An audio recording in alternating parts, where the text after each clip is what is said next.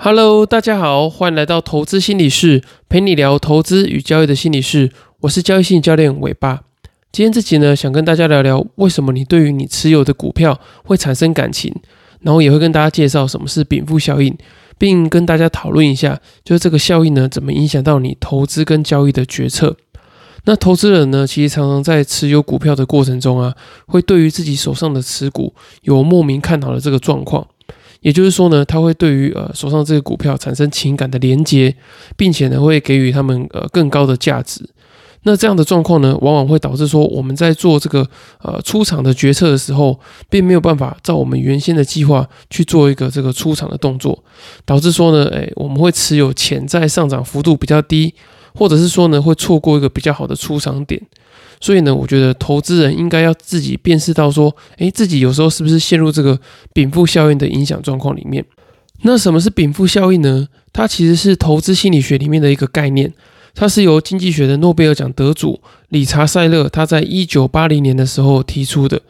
那他指出呢，当人们拥有某个资源的时候，会给予那项资源更高的这个价值。也就是说呢，如果说你平常你拥有一个，例如说价值五十块的东西。那当它在这个商品的架上的时候，你可能觉得说，诶，它可能大概是值五十块。可是当你把它买过来变成是你自己的时候呢，诶，它可能就变成是呃六十块、七十块的这个价值。所以呢，我们呃往往在自己持有一些东西的时候，我们会给予它更高于它实际价值的一个估值。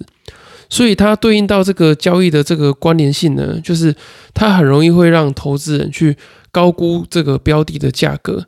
所以，我们很常有时候啊，你看，有时候我们在交易的时候，可能给一个股票它的这个本益比可能是呃十块、十五块，然后呢，我们想说，诶，它到了十五块的时候，应该就是已经呃要给它到这个卖出的标准。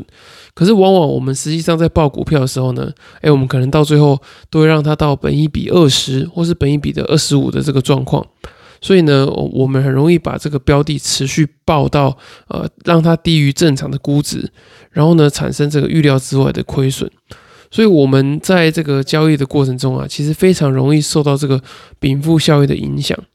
那投资人可能会想说啊，我就只是把股票抱着嘛，反正这个没有损失，或者说没有这个价差的亏损就没有关系。有没有受到这个禀赋效应的影响？好像呃没有差别太大。那这边就再讲到这个禀赋效应可能对你的这个交易造成的第二个影响，就是它很容易会让你持有这个比较低效益的投资。当投资人高估他持有资产的价值的时候啊，他可能会不愿意在呃某个价格去做出售，或者是放弃这些投资。那这个状况呢，会导致说他们持有比较呃低效益的这个投资。那低效益的意思就是说呢，虽然说它没有账面上的亏损，可是呢，它的这个股票的潜在的上涨的幅度可能是很小的，所以呢，它会让你去错过更好的投资机会，也会呢降低你资金的使用效率。所以呢，虽然从这个账面上来看，只要没有低于买进的价格，就不会有这个账面上的未实现亏损。可是如果说我们从这个时间成本啊、机会成本，等等的这些资金使用率的角度来看的话呢，其实它对你来说是一个潜在的亏损。你看嘛，如果说假设你买一个 A 股票，然后呢，它可能过了两个月、三个月，甚至到了半年都没有涨，然后呢，呃，它接下来的这个潜在的涨幅可能也没有到那么惊人。那你只是因为说你抱着这只 A 股票，然后你就觉得说啊，它总有一天会上涨。可是相较于同时期的可能是同产业的 B 股票，然后呢，它就一路上涨。那当呃整个系统都在上涨，也就是说整个不管是大盘啊，或整个产业，它的这个股价都一直在上涨，可是你报的股票却没有涨的时候，其实你也是呃承受一种相对性的亏损。所以我觉得在这个状况呢，投资人一定要搞清楚说，哦，你现在报的那个部位啊，到底是因为啊它真的有这么好的估值，就是说从客观的因素来看，它真的是有这么好的基本面的这些利基。还是说，只是因为你把它抱在手上，所以呢，你给它太高的这个评价？那我们要怎么样去避免这个呃禀赋效应的状况呢？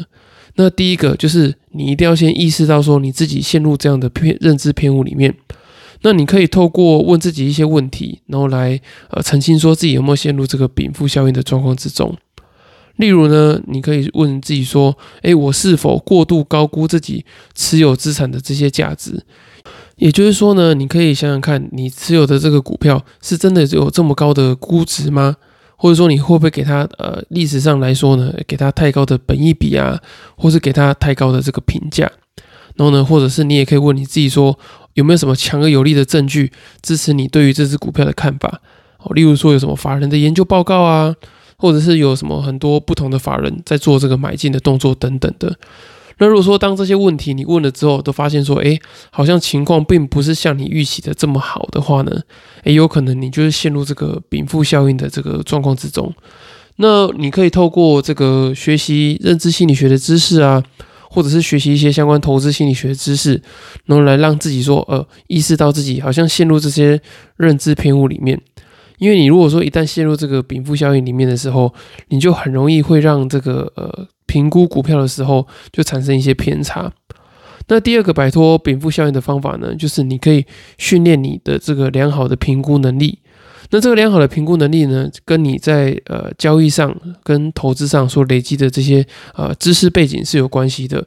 哦。你可能看很多财报的书啊，或者说你有上过一些财报的课程等等的。那你也可以建立你自己的一些系统化的投资方法。哦，就例如说，你可以设定一些价格的区间啊，哦，或者是现在有什么呃本益比的河流图等等的，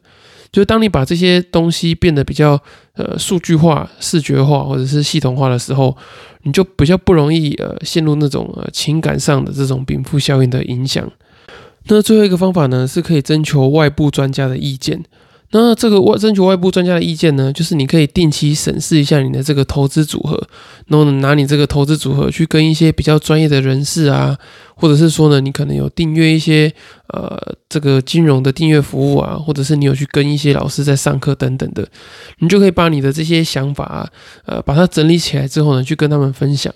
或者是说呢，你有一些还不错、有在钻研投资的朋友，你可以把你的想法讲给他们听，然后让他们去帮你呃客观的去呃评估或者是反映说，哦，你这些想法到底是不是理性的，还是说呢，你只是单纯是因为持有这些股票，然后呢产生一些过于理想的状况。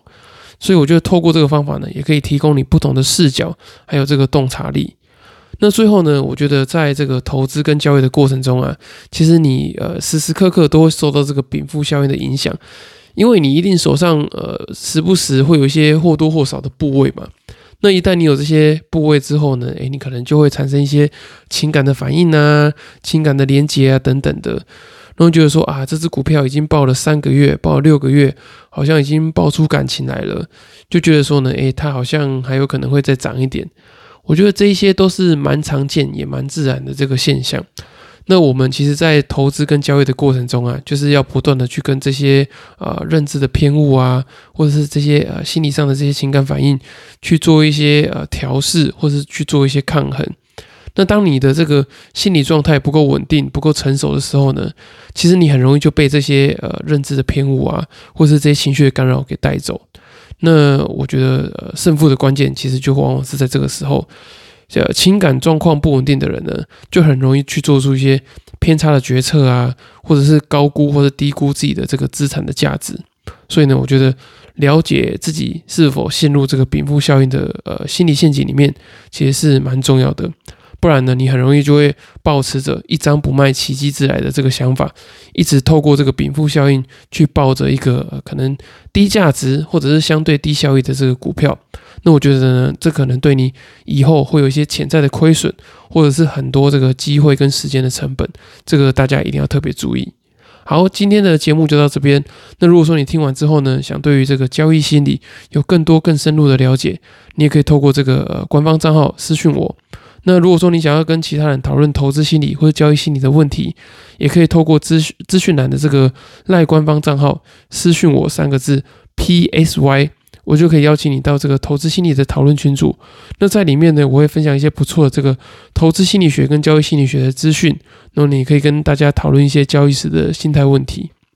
那如果说你很急着想要比较快、比较深入的去解决你自己的这个交易心理的议题的话呢，也可以参考这个资讯栏有这个付费一对一交易心理咨询的表单，或者说参加这个交易心理的团体课程，可以比较快跟深入的去协助你探索，还有去处理你自己的交易心理的问题。那如果说你想要有系统性的去了解交易心理有哪些知识的内涵，我也会推荐你购买我六月七号刚出版的新书《在交易的路上与自己相遇》。那在书里面呢，我有写下许多在投资跟交易的过程中容易遇到的心理问题跟处理的方法，相信对于提升你的这个投资跟交易的心理素质都会有非常大的帮助。好，以上就今天的内容，谢谢大家收听。